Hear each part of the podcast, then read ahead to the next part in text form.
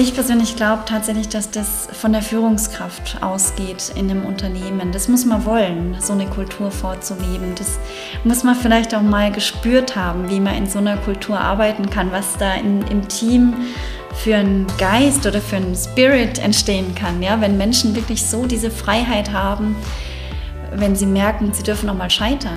Heute im Elevator Talk Sandra Linder leidenschaftliche Berufspilotin und Referentin, wie eine offene Fehlerkultur in Unternehmen gelingen kann.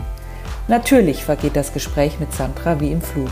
Wir hören uns aktiv zu, grüßen die Sonne und freuen uns, über Fehler zu reden. Was das alles mit einer vertrauensvollen Arbeitsatmosphäre zu tun hat, hört selbst. Herzlich willkommen beim Elevator Podcast. Heute hosted by Nina Fiolka. Bevor wir gleich mit Sandra abheben, hat unser Netzwerkpartner Gastrovision noch einen Event-Tipp für euch für den Herbst. Denn die Gastrovision Roadshow tourt wieder durch Deutschland. 30 Aussteller präsentieren im September und Oktober in verschiedenen Städten ihre Produkte und Innovationen für Hotellerie, Gastronomie und Catering. Klein, fein und vor Ort in den verschiedenen Regionen Deutschlands. So das Motto der Roadshow. Ihr wollt dabei sein?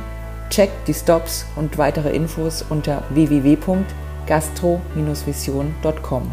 Und jetzt Fasten Your Seatbelt. Los geht's mit unserem Elevator Talk. Hallo Sandra. Hallo Nina. Schön, dass du mit mir heute im Elevator abhebst. ja. Ja, mein Gott, ja, weil du beim Thema Abheben denke ich jetzt natürlich, äh, Elevator auch schön, aber ich denke natürlich sofort ans Flugzeug. Ja, hätte gedacht, wann hattest du das letzte Mal deine Uniform an? Oh. Ja, pf, wann hatte ich das letzte Mal meine Uniform an? Ich erinnere es gar nicht. Ich kann dir sagen, die hängt am Schrank ähm, und wartet natürlich sehnsüchtig, genau wie ich auch. Und ähm, oh wei, ich glaube, ich müsste erstmal eine Blitzdiät machen. ich weiß gar nicht, ob ich noch reinpasse, ja. Tatsächlich im Moment her. Ja, lass uns über die anderen Themen sprechen. Gut. Die ähm, Flugbranche hat ja wie die Hotellerie und Gastronomie auch eine richtige ähm, naja, Bodenlandung jetzt nicht, aber einen richtigen Stopp ihrer Tätigkeiten gehabt in den letzten äh, Monaten. Ihr musstet, wie wir auch, am Boden bleiben. Wie wir uns kennen, bist du sehr leidenschaftliche Berufspilotin. Wie ging es dir in den letzten Monaten?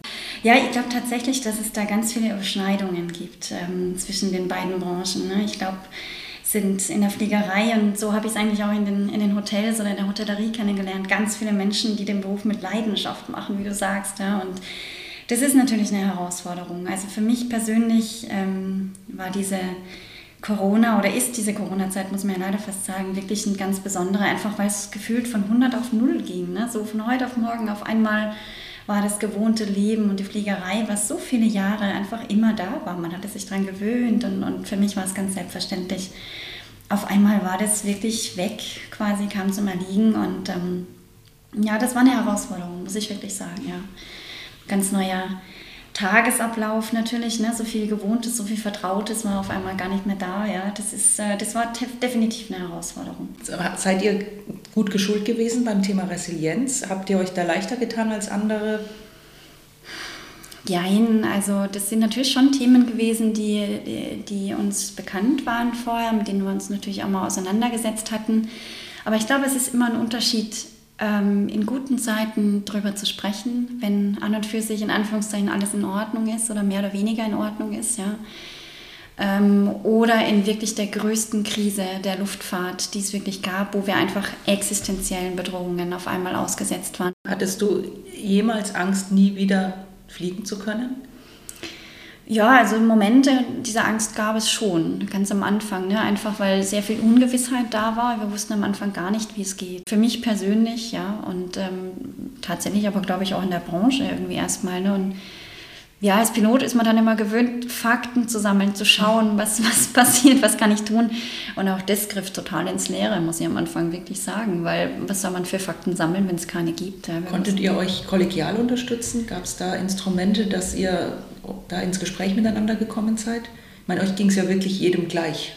Ja, ja, total. Also und das war auch eines der großen Stützpfeiler, dass wir auch schon in guten Zeiten immer darauf geachtet haben, dass wir miteinander äh, die Arbeit tun und, und auch aufeinander achten. Und das haben wir total intensiviert in diesen Zeiten, ja, relativ früh, dass wir erkannt haben, wir müssen uns gegenseitig helfen, durch diese, durch diese Zeit zu kommen. Also wir haben ja auch dieses äh, Peer-System-Thema, also dass wir Hilfe von Kollegen für Kollegen anbieten, auch tatsächlich schon, wenn wir ähm, vorher fliegerische Vorfälle hatten, ne, dass wir da mit Kollegen, die geschult sind, auch wirklich sprechen können. Einfach weil wir wissen, der Austausch auf Augenhöhe ist, ist enorm hilfreich. Ja, und das haben wir unheimlich intensiviert, ja.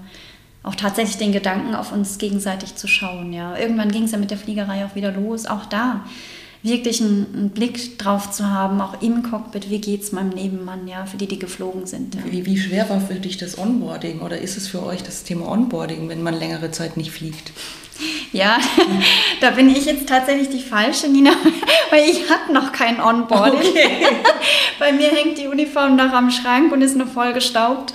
Und, Was ähm, an der Größe des Flugzeugs liegt? Was an der, mhm. bei mir persönlich an der Größe des Flugzeugs liegt, ja, das ist tatsächlich so.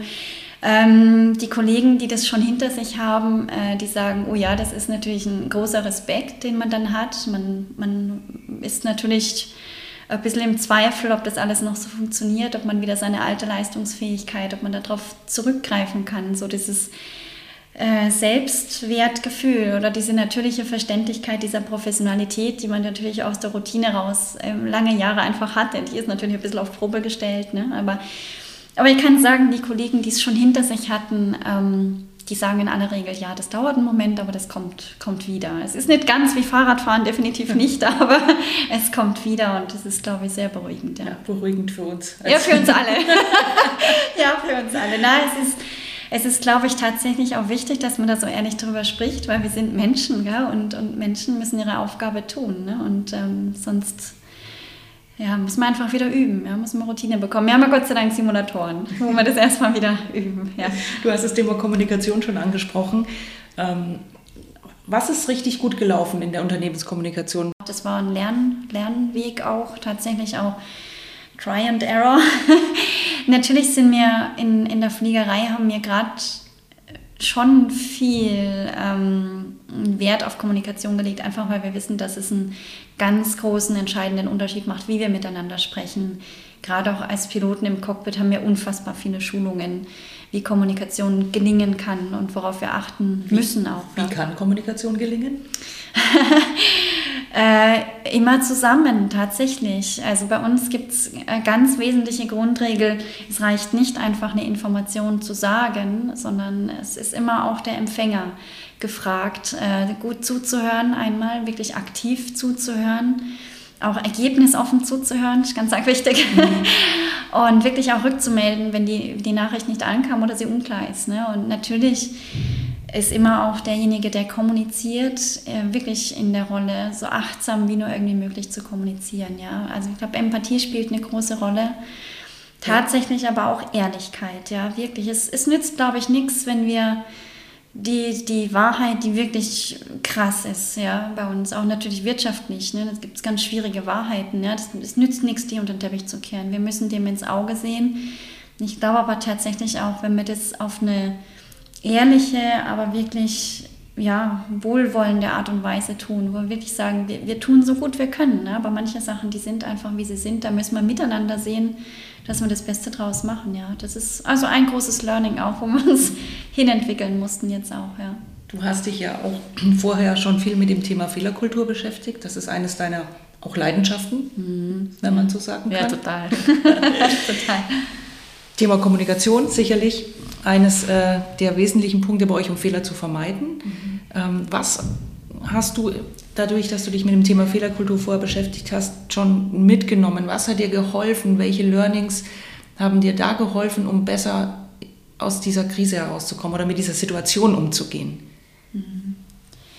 Ja, also die, die Fehlerkultur, für mich ein großes Learning war natürlich zu sehen, dass es ähm, natürlich in Anführungszeichen vergleichsweise einfach ist, mit Fehlern umzugehen in guten Zeiten ne? oder in einem geschützten Raum natürlich, wie wir es auch im Cockpit gewöhnt sind, wo wir uns sicher fühlen, wo wir wissen, dass diese Kultur da ist, auch diese, diese ja, psychologische Sicherheit, auch wo wir wissen, wir sind in einem Vertrauensverhältnis in diesem kleinen Team. Das meinst du mit geschütztem Raum, oder? Dieses ja, mhm. also genau, also ich, wenn ich das äh, sage, natürlich denke ich immer zuerst ans Cockpit, mhm.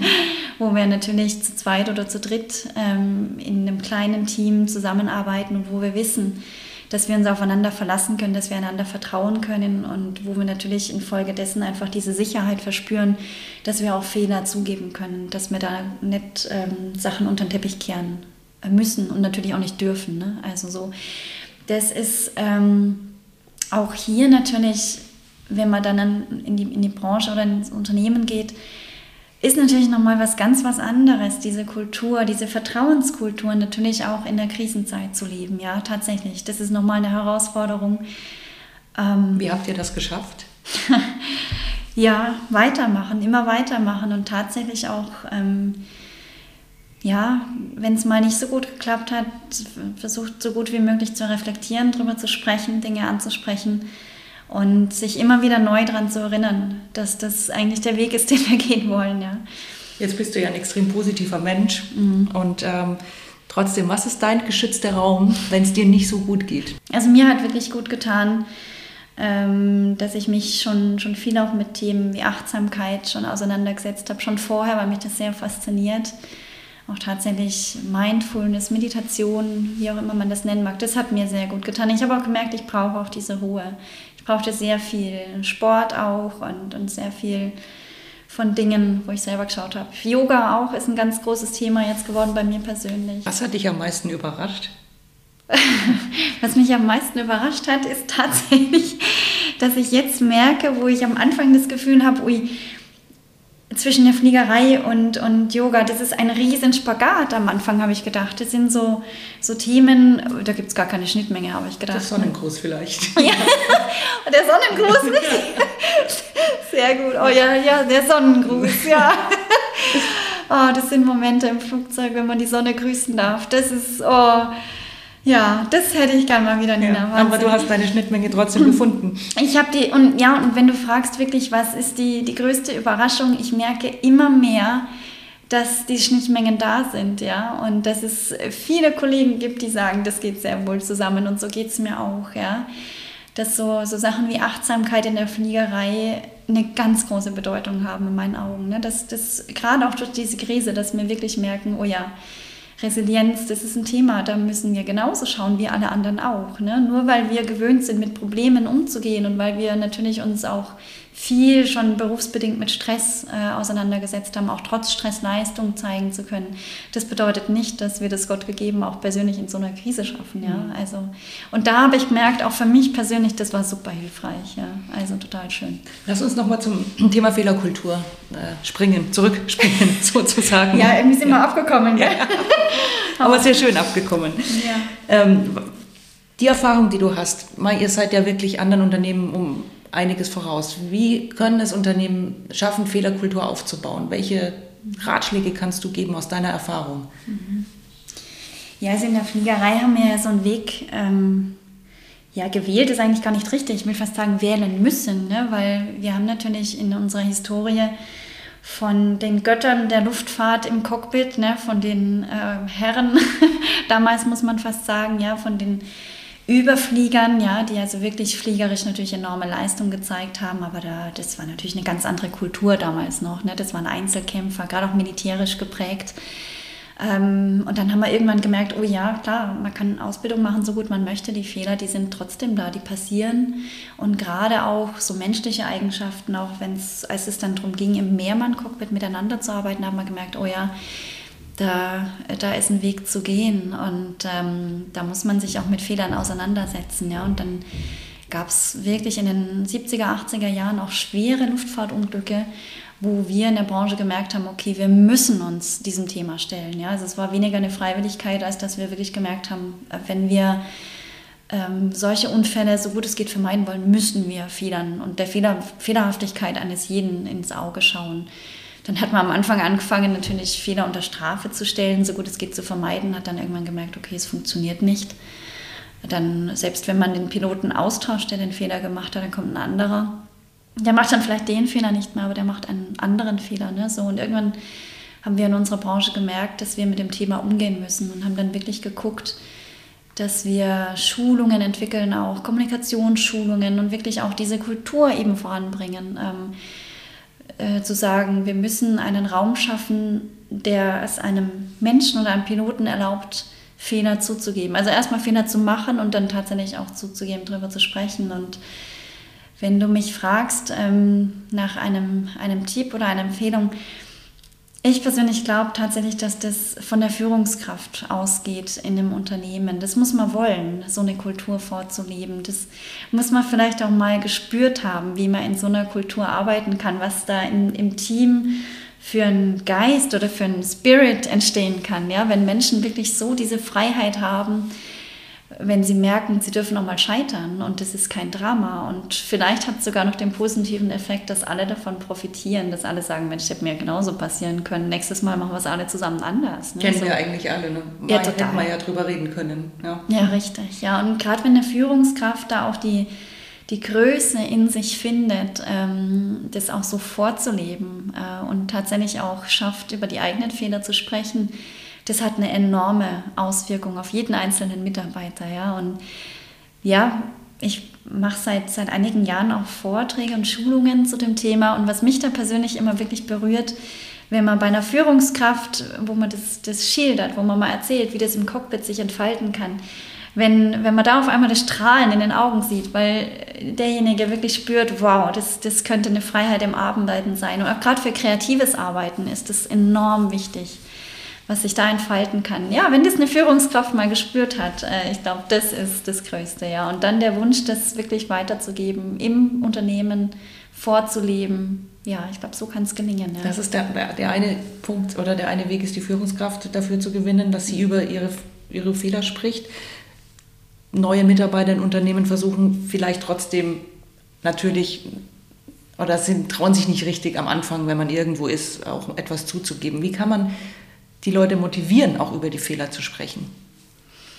Ja, das sind wir in, in, der Fliegerei tatsächlich ein bisschen im Vorteil, weil wenn wir an der Flugschule sind, bekommen wir diese Haltung, diese Kultur schon mit der fliegerischen Muttermilch quasi ähm, mitgeteilt oder, oder vorgelebt, sage ich mal, ja. Und kann mich da selber noch dran erinnern, als ich meine Ausbildung gemacht habe, da kam irgendwann mal ein, ja, gut, aus damaliger Sicht sehr alter Kapitän von der Linie und der fing an, uns von seinen Fehlern zu erzählen, die er im Cockpit gemacht hat. Und das war tatsächlich ähm, erstmal erstaunlich, ähm, das zu hören, weil das ungewöhnlich ist, ja. Und ich glaube tatsächlich, wenn neue Mitarbeiter an Bord kommen, ist das aber enorm kraftvoll, weil ich weiß, dass mich das jeden Tag durch mein Berufsleben trägt, diese Prägung, die ich damals mitgenommen habe von dem Kollegen, der das also mit einer Selbstverständlichkeit äh, wirklich vorgetragen hat ja, und uns äh, Greenhorns, wo wir noch nicht mal ganz ausgebildet waren, wirklich da teilhaben lassen hat. Das ist enorm prägend.